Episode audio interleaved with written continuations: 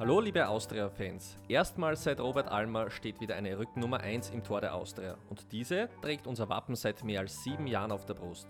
Patrick Penz spricht im Viola-Podcast über schwere Rucksäcke in der Kindheit, warum ihm heute der Sonnenaufgang inzwischen wichtiger ist als der Untergang und weshalb ihm nur ein Auswärtsderby noch mehr Glücksgefühle bescheren kann. Viel Spaß beim Reinhören. Bienvenue, Monsieur Penz. Comment ça va? Bonjour, Monsieur Schlagenhaufen. Mm, très bien. Et toi? Äh, mit Rückfragen habe ich jetzt nicht gerechnet eigentlich. Ich habe damals, ich habe damals Italienisch-Kurs gehabt, du hast, Mhm. du hast Französisch-Kurs gehabt. Äh, ist was hängen geblieben bei dir damals? Ja, ich sage mal so, die Anfangs-Euphorie war brutal da. Also, ich wollte da unbedingt ähm, ja, Französisch lernen, ein Freund von mir. Du warst ja der auch, der bei uns im ganzen Club die Sprachkurse initiiert hat für Genau. Spieler und Mitarbeiter.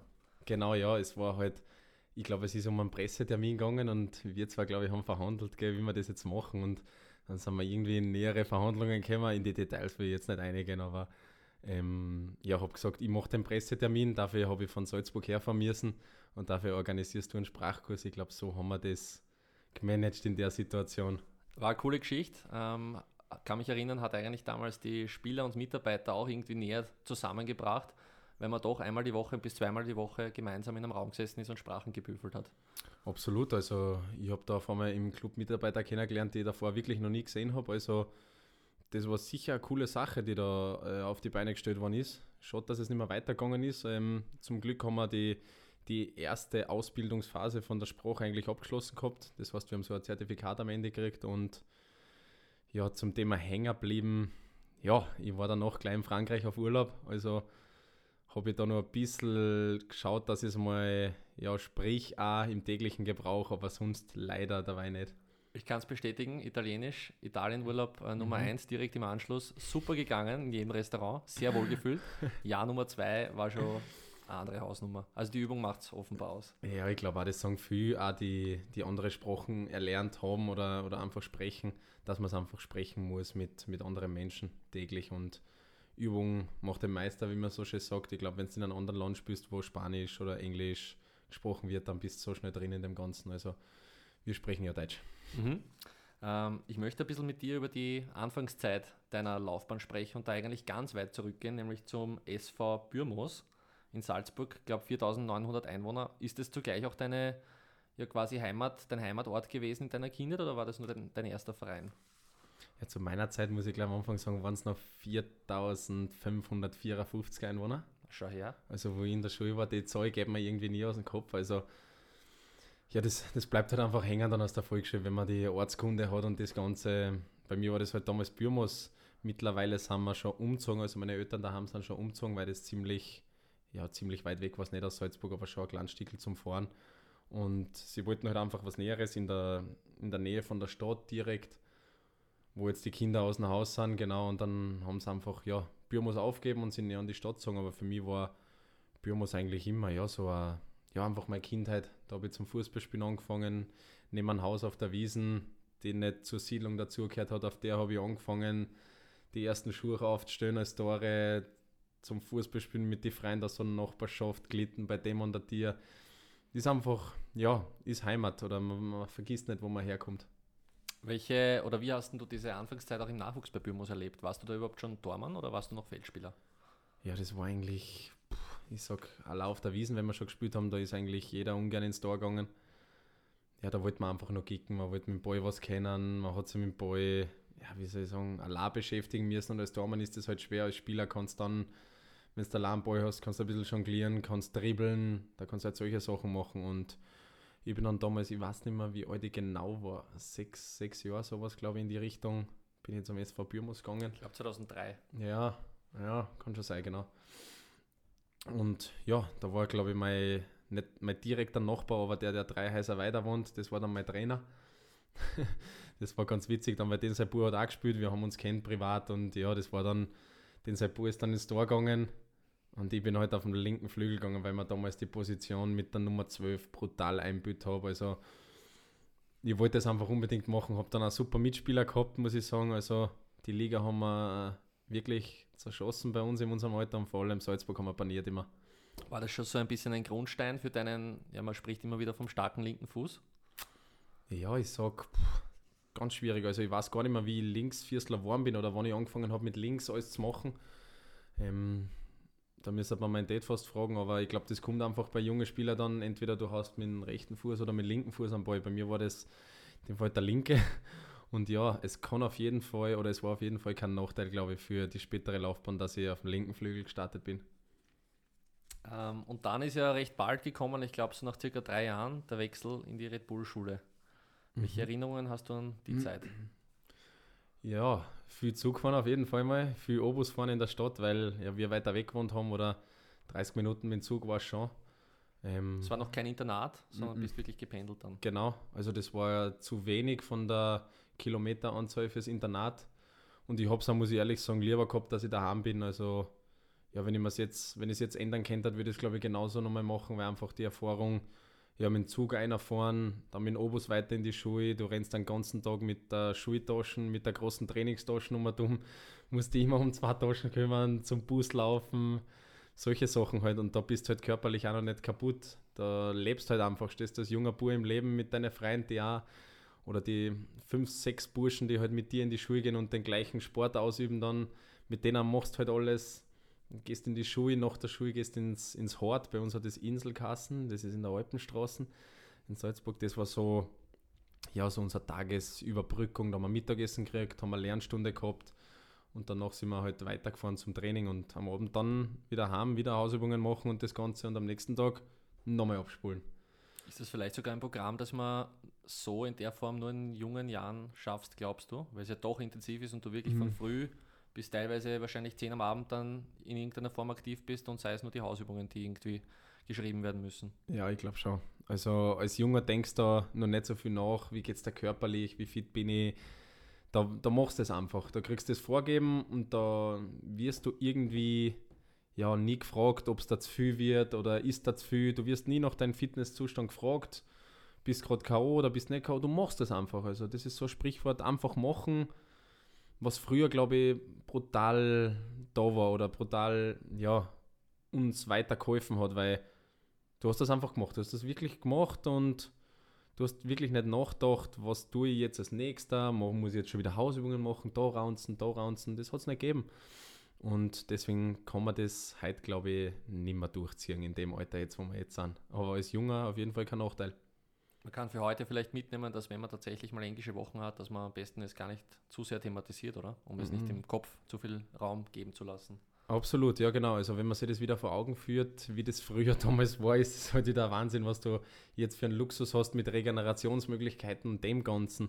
Das hast du halt früher hast das auch nicht braucht, muss ich sagen. Da hast du nie auf die Massage liegen müssen, da hast zweimal Training gehabt und am Abend hat der Freund an der Tür nochmal geklingelt und hat gesagt, gehen wir nochmal auf die Wiesen, bist nochmal aus, Vollgas.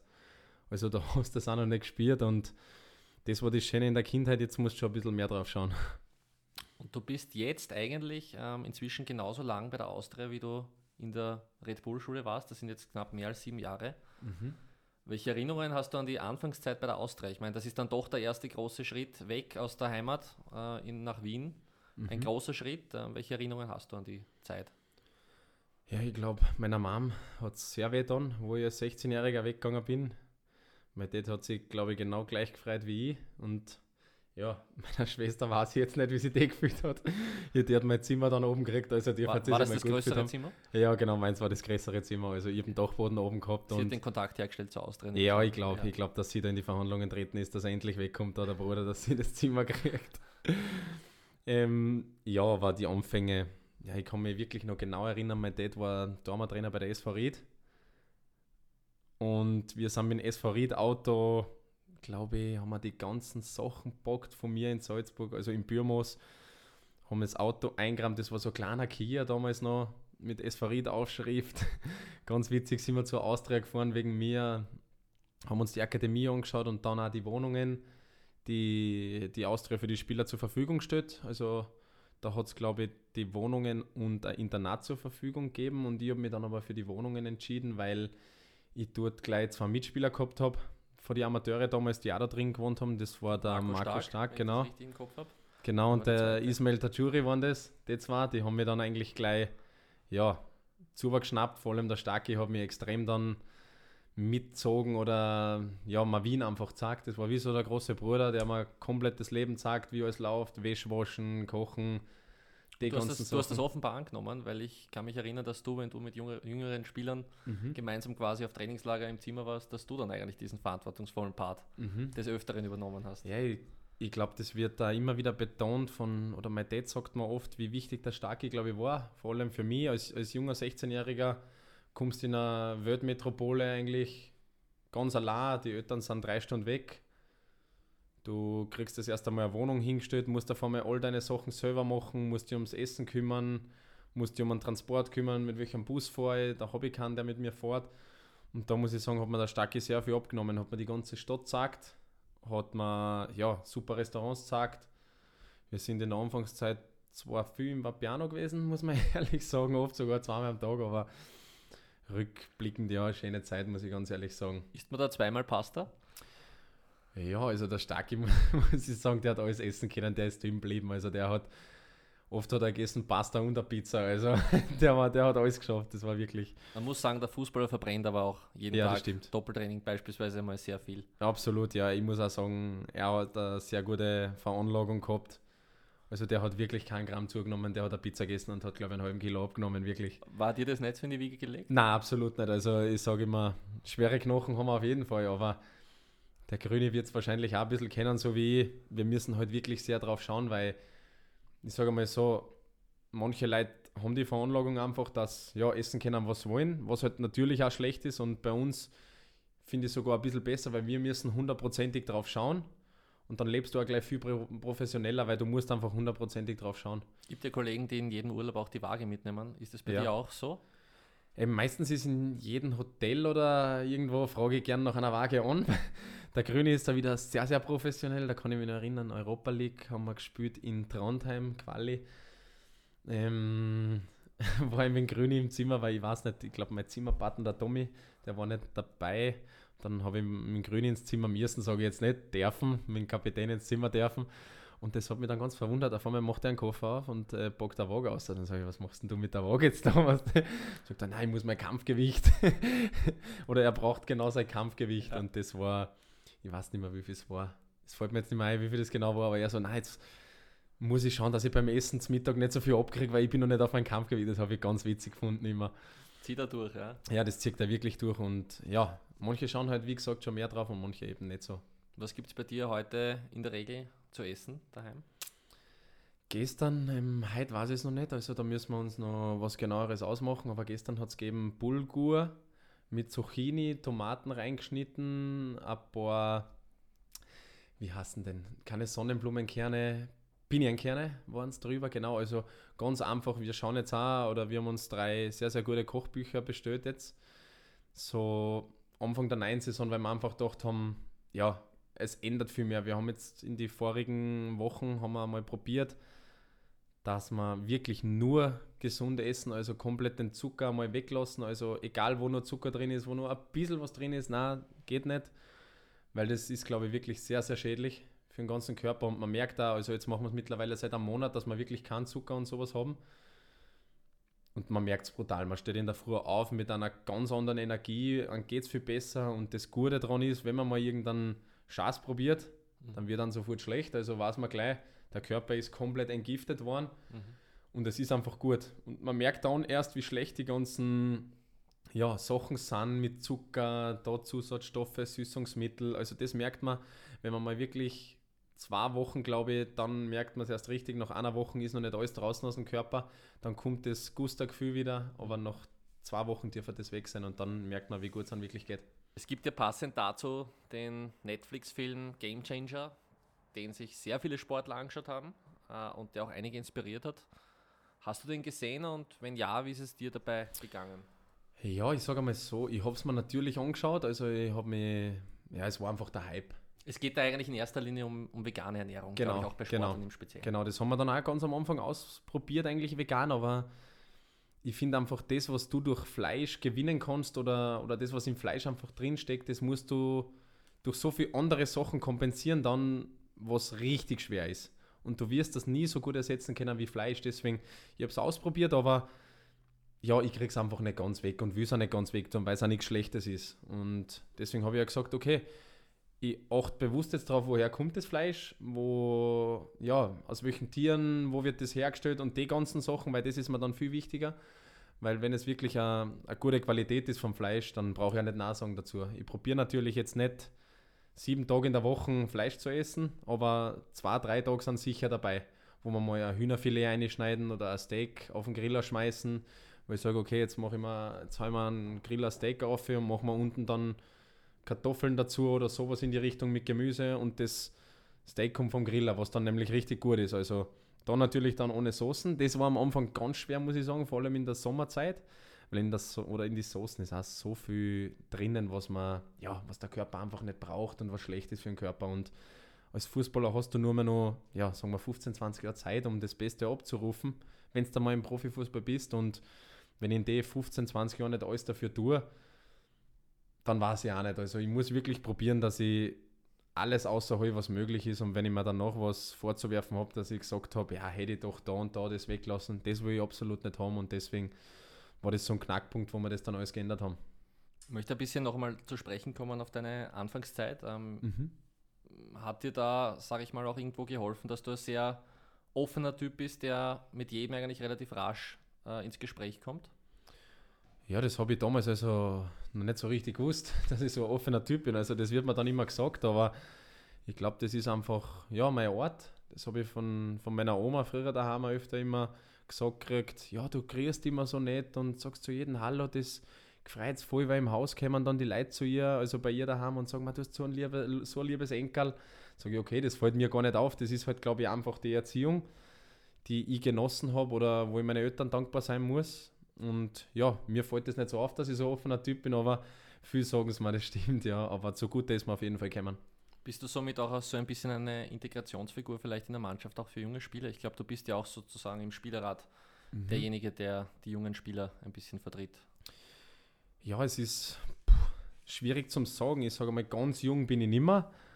Weil mit 23 im heutigen Profifußball ist man einfach nicht mehr jung, das muss man ganz ehrlich sagen. Außer als Dormann halt, da ist es nochmal was anderes weil da kann man halt natürlich auch länger spielen. Aber ja, ich sage, ich bin jetzt schon wirklich lang dabei auch bei der Kampfmannschaft, habe schon viel Trainer gesehen, habe schon viel Spieler gesehen oder die komplette Mannschaft oder der komplette Kader ist eigentlich fast austauscht, seit ich da bin. Also ich glaube nur mehr der Grüne und der Chinky sind die einzigen zwei, die gleich mit mir oder die ich noch kenne von früher, wo ich aufgekommen bin. vielleicht noch miterlebt, oder? Sutti auch nicht mehr miterlebt. Okay.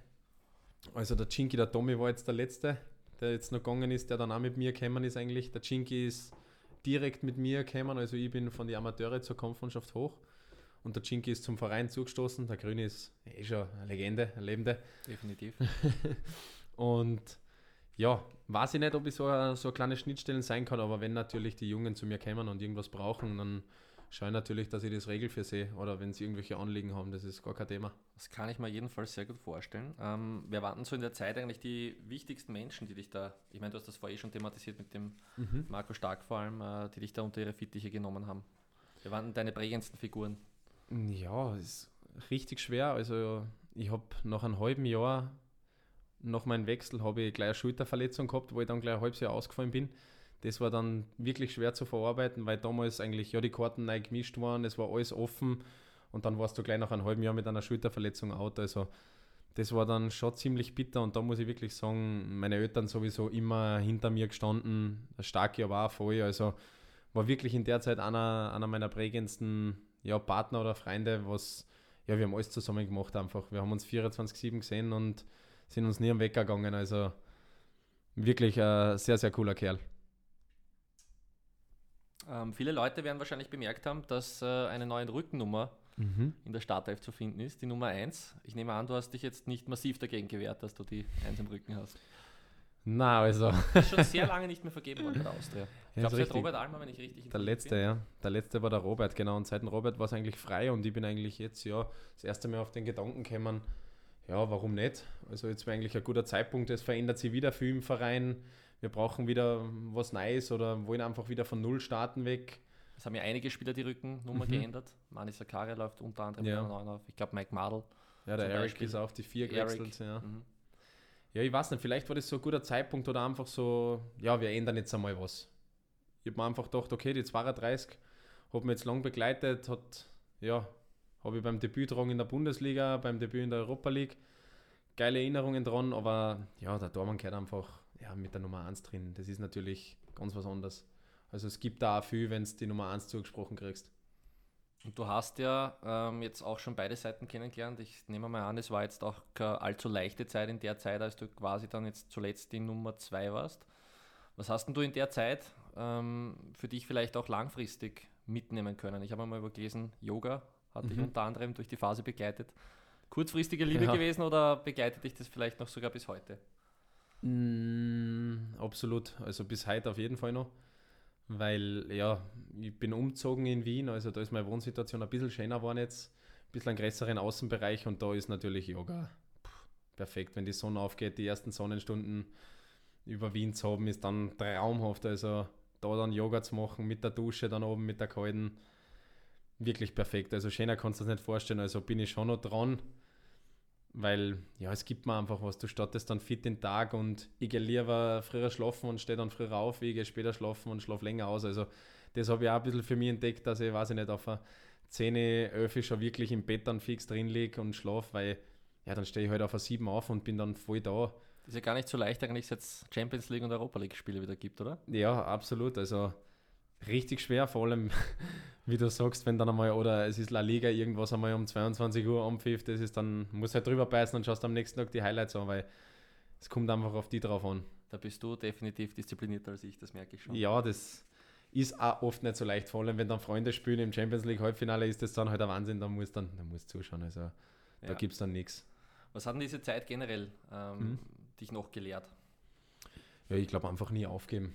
Ich glaube, es ist nie, nie vorbei oder es kann nie so schlecht laufen, wie man sie eigentlich, oder ja, es gibt eigentlich keinen schlechten Moment in einer Karriere. Wenn es ein vermeintlich schlechter Moment ist, dann lernt man brutal draus, so wie in meiner Situation. Also, wenn du in der Situation aufgibst und die hängen lässt, verstehst du komplett nicht, weil du lernst, egal in welcher Position du bist, einfach immer was für deine Karriere oder für dein Leben dazu, wie du in gewissen Situationen verhalten sollst, sowas in die Richtung halt, weil ja, es, ist, es, es prägt dann einfach, man weiß wieder, was man gehabt hat, man schätzt es mehr und es spornt dann natürlich an, noch mehr zu tun, dass man wieder in die Position kommt. Und wenn man die Position wieder hat, dass man dann drauf bleibt und ja weiterhin so Gas gibt, wie als würde man nicht spielen oder würde man ja komplett im Fight sein um das Leiberl. Also einfach 100% Einsatz gehört immer dazu.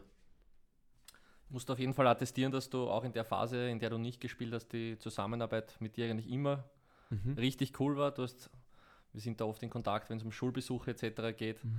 Ähm, und du machst das eigentlich immer ohne Mund mehr, außer es ist ein freier Tag, wo du gerne heimfahren würdest nach Salzburg, das ist klar. Ja, das Aber ansonsten ist das Feedback auch aus den Schulen immer überragend und äh, das hat sich weder in deiner Zeit ähm, als Nummer 1 noch in der Zeit als Nummer 2 mhm. anders dargestellt.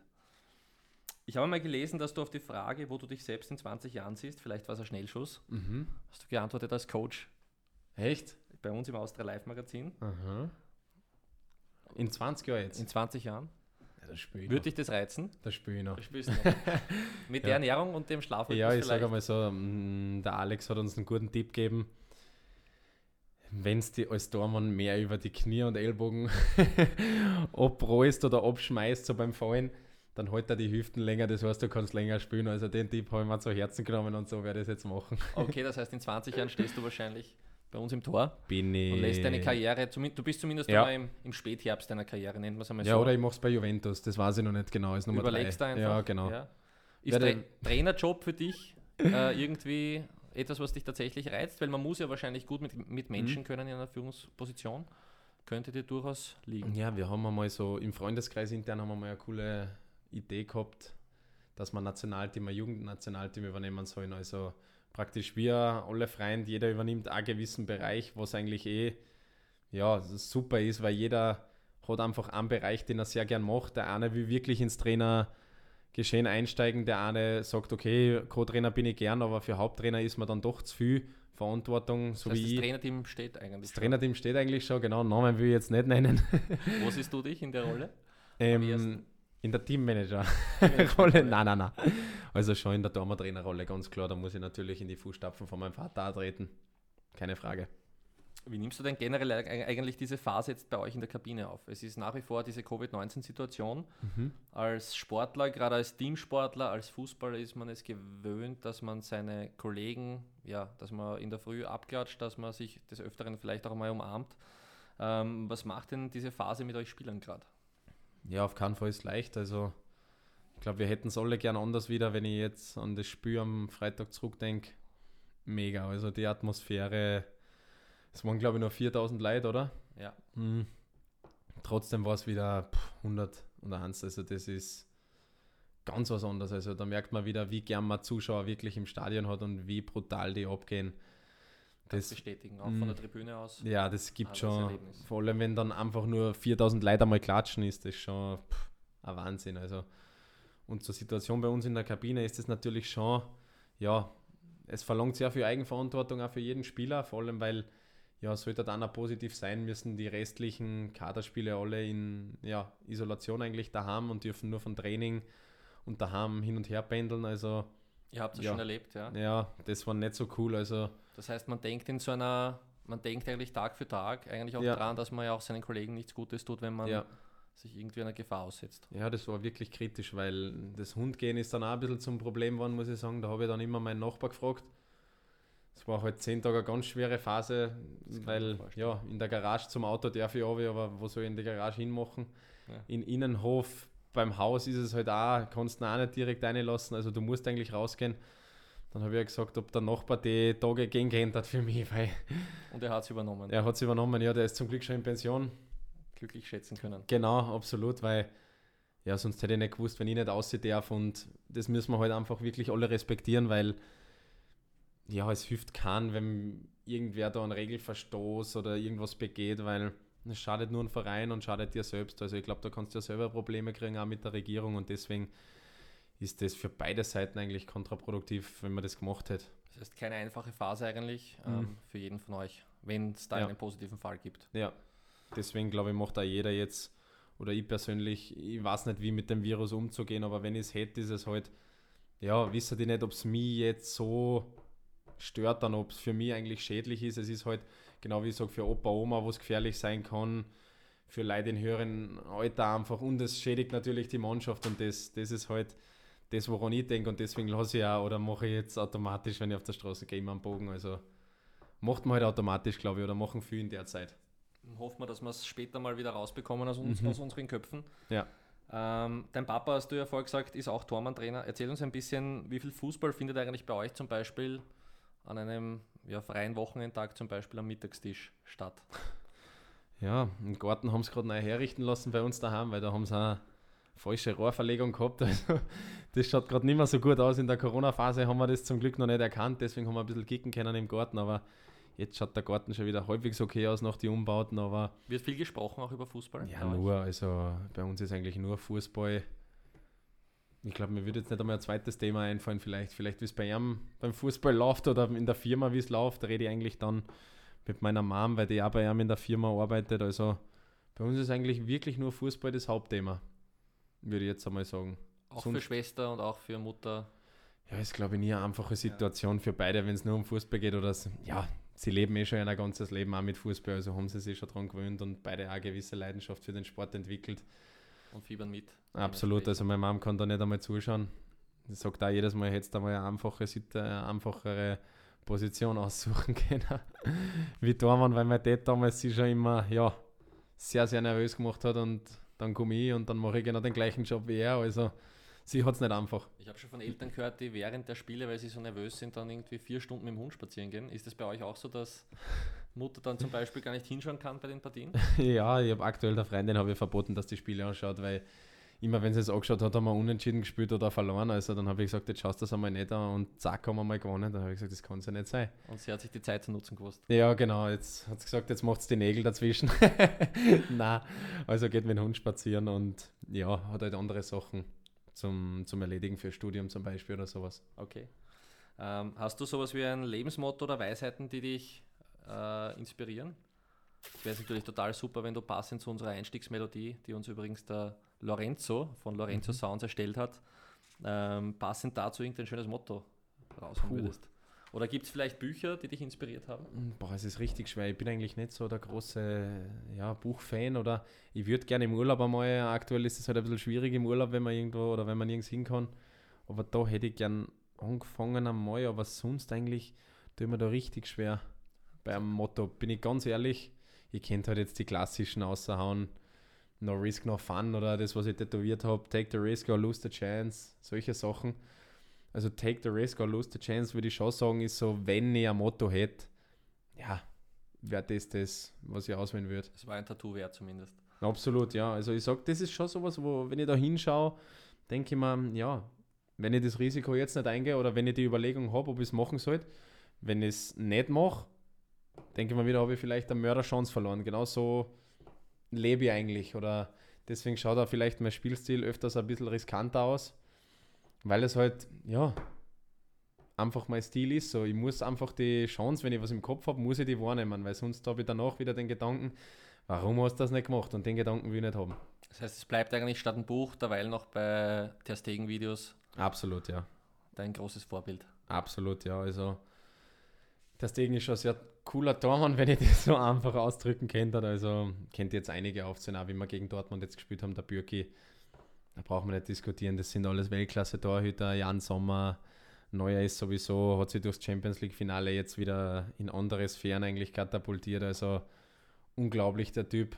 Wahnsinn, wie man nach so einer Verletzung wieder so auf so Top-Level sein kann, ist halt wirklich bewundernswert. Und ja, schauen wir mal, wie weit es dann bei mir geht in die Richtung der Stegen.